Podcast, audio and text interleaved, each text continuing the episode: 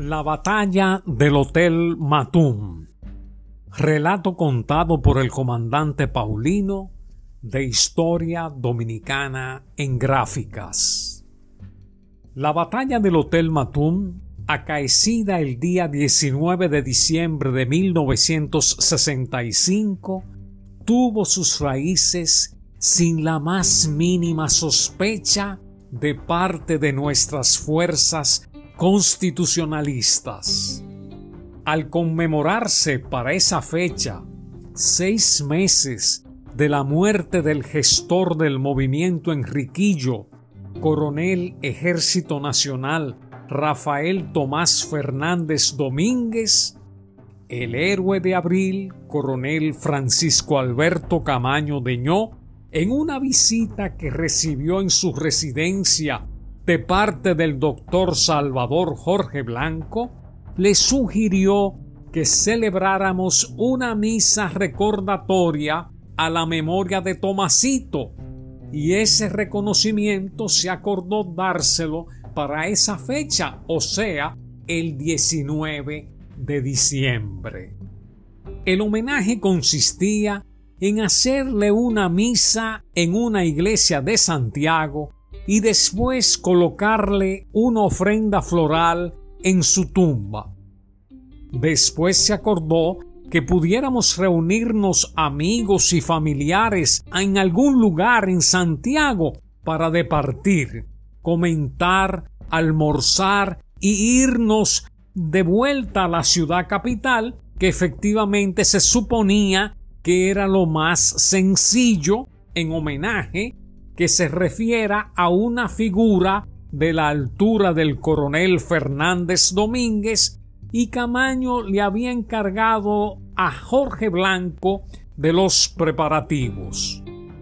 La misa se celebraría en la iglesia Nuestra Señora de la Alta Gracia porque estaba ubicada justo a la entrada de la ciudad de Santiago y les permitía a nuestros vehículos un mejor parqueo por la amplia cuadra del Parque Colón. Lo de la misa ya quedó organizado y faltaba el lugar para el refrigerio y el almuerzo y el consenso mayor fue que se escogiera al Hotel Matum por las condiciones ambientales y por su comodidad de la época.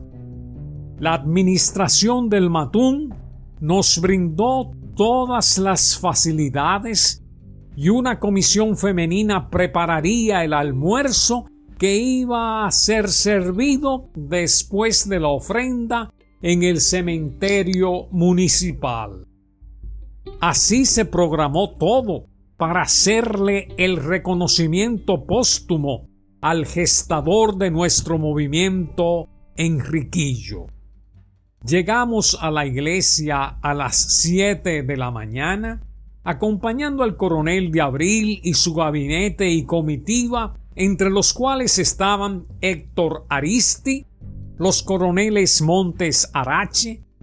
La Chapel Díaz, Lora Fernández, Marte Hernández, el comandante Diego Bordas y entre toda la gama militar constitucionalista, este servidor de ustedes, el cadete Paulino de la época.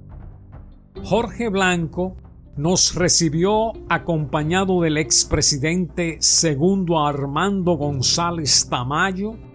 Inmediatamente entramos al templo y en él ya se encontraban los familiares del coronel Fernández Domínguez y los del comandante Juan Miguel Román Díaz.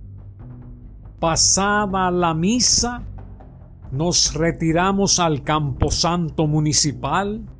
y decidimos hacerlo a pie, ya que la mañana estaba muy fresca, pero cuando pasamos por el edificio rubio de la 30 de marzo,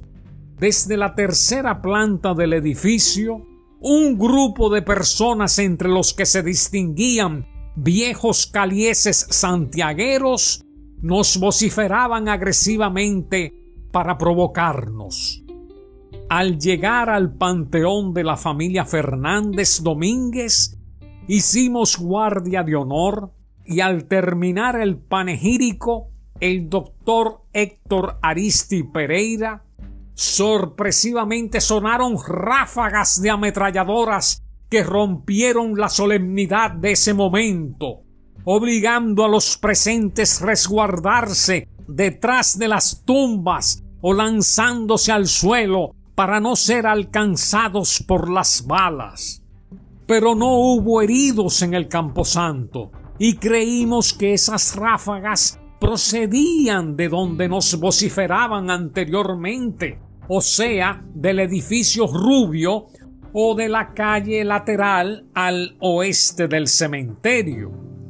Llegamos al Hotel Matum como a las 10 de la mañana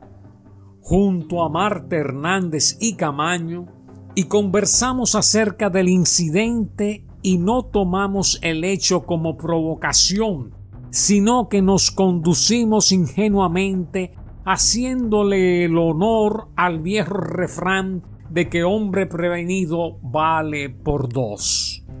Comenzaron a llegar los invitados y había mucha alegría en el ambiente, y como a las once de la mañana, sorpresivamente empezaron otra vez a escucharse las ráfagas de ametralladoras, algunos de los presentes se tiraron a la piscina del hotel y nosotros nos fuimos a la segunda planta del hotel donde el fuego continuaba. El área estaba completamente rodeado de fuerzas militares contrarias. Un avión de la Fuerza Aérea Dominicana volaba sobre el hotel. Mientras esto ocurría, cayeron varios de nosotros, entre los que se contaban José Dolores Bordas, Enriquillo Stark y el jefe de Estado Mayor de las Fuerzas Constitucionalistas, coronel Ejército Nacional Juan María Lora Fernández, y eso aumentó más nuestros temores y nuestros dolores ante tanta angustia y cavilaciones.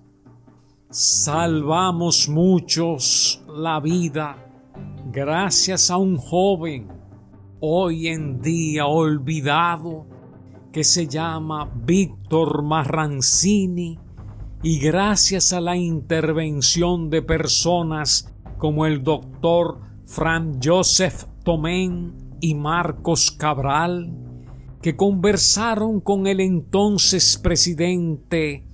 Héctor García Godoy para una salida honorable y segura a esta situación provocada por los enemigos del pueblo. El presidente García Godoy arregló todo para nuestra salida del Matún y regresamos todos en helicópteros provistos por los invasores de la Fuerza Interamericana de Paz y por eso ese día salvamos nuestras vidas milagrosamente. El Matún quedó totalmente en ruinas, como si un terremoto le hubiera pasado por arriba. El Hotel Matún fue el escenario dantesco del intento de los enemigos del pueblo de exterminar con la clase militar y civil constitucionalista, vinculada históricamente con la epopeya de abril de 1965, y ese desigual combate quedó grabado en la historia como la batalla del Hotel Matún. La parte sangrienta del combate Nadie la ha escrito, excepto con los que se conoce de los que perecieron de nombres reconocidos. Sus resultados solamente quedaron a la vista. La mística y la disciplina constitucionalista habían triunfado sobre el número avasallante de las fuerzas regulares que se habían dispuesto a tomar el Hotel Matum a base de sangre y fuego. Y así quedó concluido un episodio histórico más de todos los que sucedieron finalizando el año 1965 en el cual marcaba un hito de las luchas constitucionalistas de nuestra República Dominicana.